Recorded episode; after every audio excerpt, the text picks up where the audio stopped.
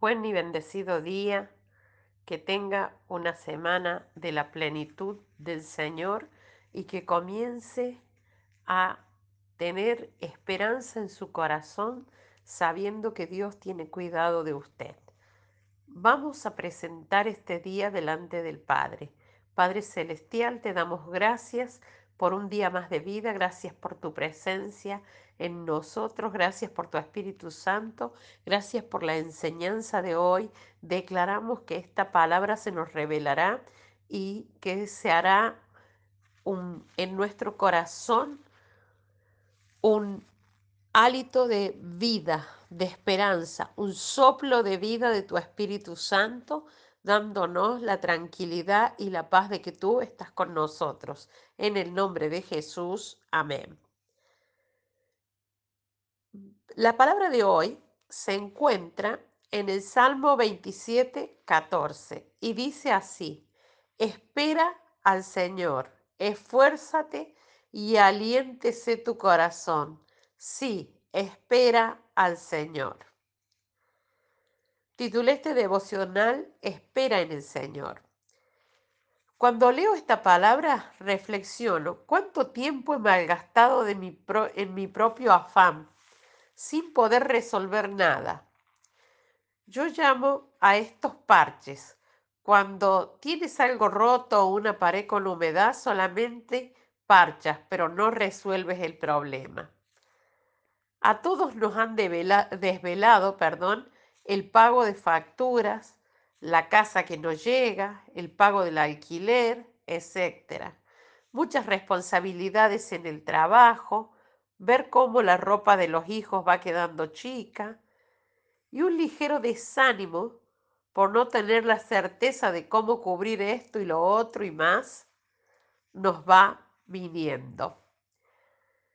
Habiendo leído en la palabra de Dios en Mateo 6:33 que hay que buscar el reino de Dios y su justicia, porque las cosas por las que me desvelo, como cualquier ser humano, comida, bebida y vestidos, ya están cubiertas por el Señor.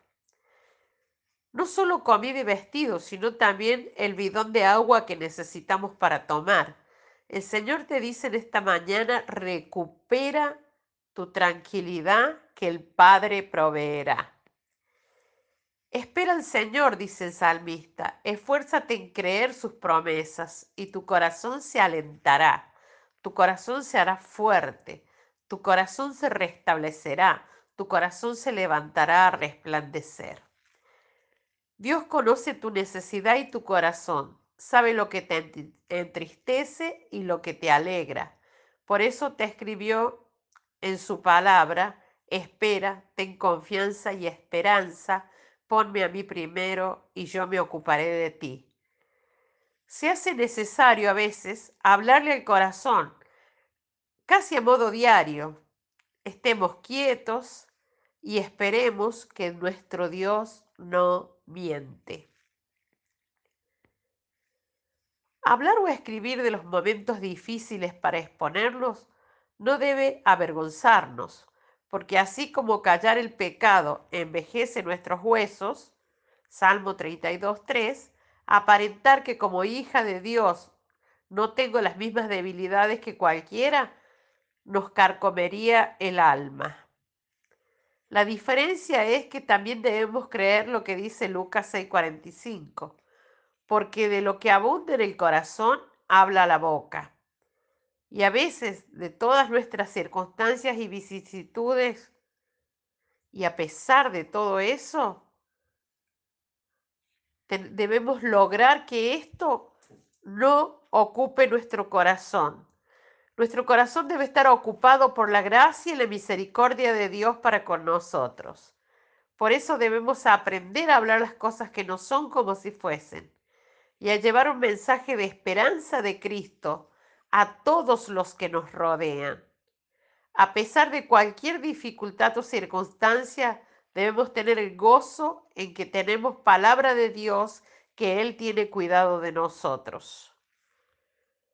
A veces puedes llorar y hasta estar triste cuando sea necesario, pero recuérdale a tu corazón quién tiene el control de tu vida. Que esta sea una feliz semana donde Dios haya resuelto nuestras dificultades económicas y de salud. Nuestra oración a Dios. Hoy, Padre Celestial, clamamos por tener certeza en que tú tienes cuidado de nuestra vida, que tu Santo Espíritu nos dé la fe necesaria para esperar en tu presencia y nos dé la fortaleza y la sabiduría para ponerte a ti primero y buscar tu reino y tu justicia, para que todo lo que necesitamos nos sea añadido. En el nombre de Jesús, amén. Te bendigo, declaro que esta palabra llega a tu corazón y recibes el aliento, el ánimo que tu corazón necesita para seguir esperando en Dios, para seguir confiando en Dios y para tener la certeza que Él tiene cuidado de tu vida. En el nombre de Jesús, hasta mañana.